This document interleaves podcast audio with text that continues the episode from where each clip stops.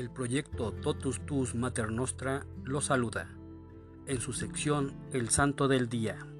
Hoy, 3 de abril, conmemoramos a San Ricardo, martirologio romano. En Chichester, en Inglaterra, San Ricardo Obispo, que desterrado por el rey Enrique III y restituido después en la sede, se mostró generoso en ayudar a los pobres. Etimológicamente, Ricardo quiere decir aquel que es un líder. A finales del siglo XII nace Ricardo en Wiche, en una familia de trabajadores del campo. Choca la austeridad y dureza permanente en su vida con el estilo de los grandes de su tiempo. Los obispos son lores y amantes de los cuidados humanos.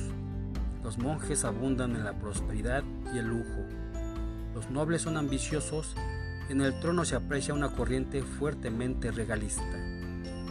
La clase baja del pueblo es pobre y está sumida en la ignorancia y en la superstición.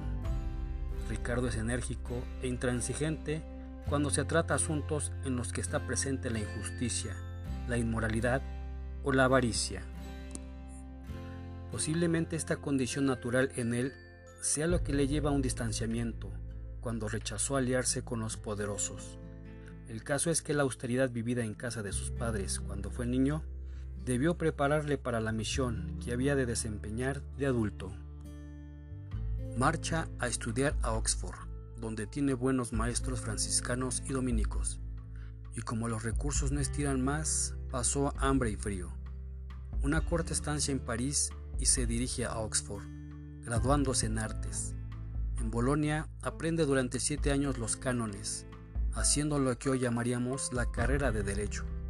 Cuando vuelve a Oxford es nombrado canciller de la universidad, canciller del arzobispado de Canterbury y también de Lincoln, donde estaba de obispo su antiguo amigo y profesor Grossetti.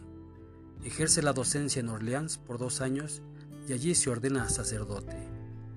El arzobispo de Canterbury lo nombra obispo de Chichester, a la muerte del obispo Ralph Neville, y aquí comienza una etapa de dificultades mayores y de vigoroso testimonio. El rey Enrique III, que se apodera por sistema de los beneficios eclesiásticos vacantes, se opone rotundamente a esta elección.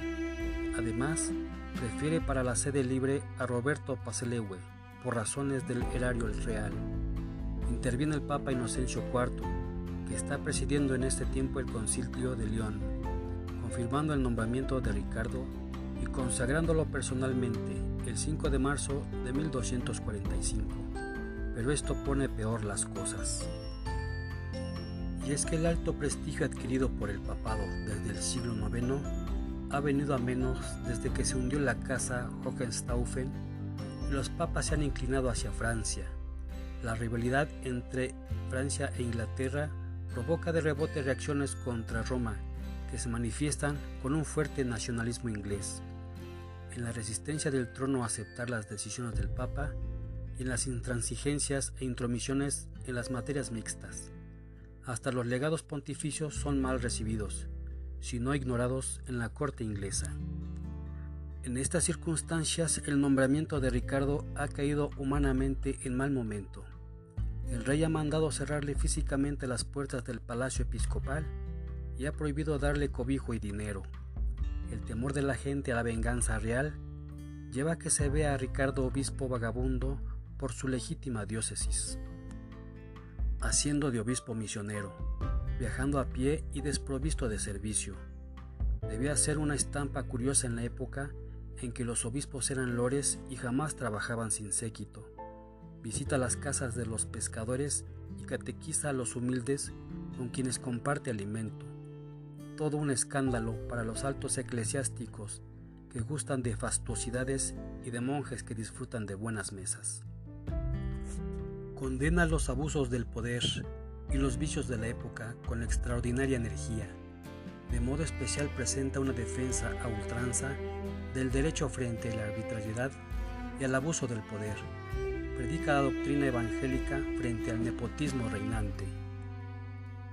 Fueron ocho años de obispo en que supo mantenerse, con fortaleza, libre de presiones. De hecho, nadie se explica cómo fue posible reunir una y otra vez a su cabildo para sacar adelante las constituciones que son de esa época y sientan los modos de hacer en adelante, señalando una praxis pastoral distinta y más adecuada a los principios evangélicos. Murió en la casa asilo Masdieu para sacerdotes pobres y peregrinos a los 55 años. También hoy se conmemora a San Cresto de Tomís, a San José Himnógrafo, San Juan de Nápoles, San Luis Escrocipi, San Nicetas de Medicio, San Papo de Tomís, San Sixto I, San Ulpiano de Tiro, Beato Ezequiel Huerta Rodríguez, Beato Gandulfo de Vinasco Saki, Beato Juan de Pena de San Giovanni, Beato Juan de Pina, Beato Pedro Eduardo Dankowski, Beato Roberto Middleton, Beato Salvador Huerta Gutiérrez, Beato Trustano Hunt, Beata María Teresa Cassini.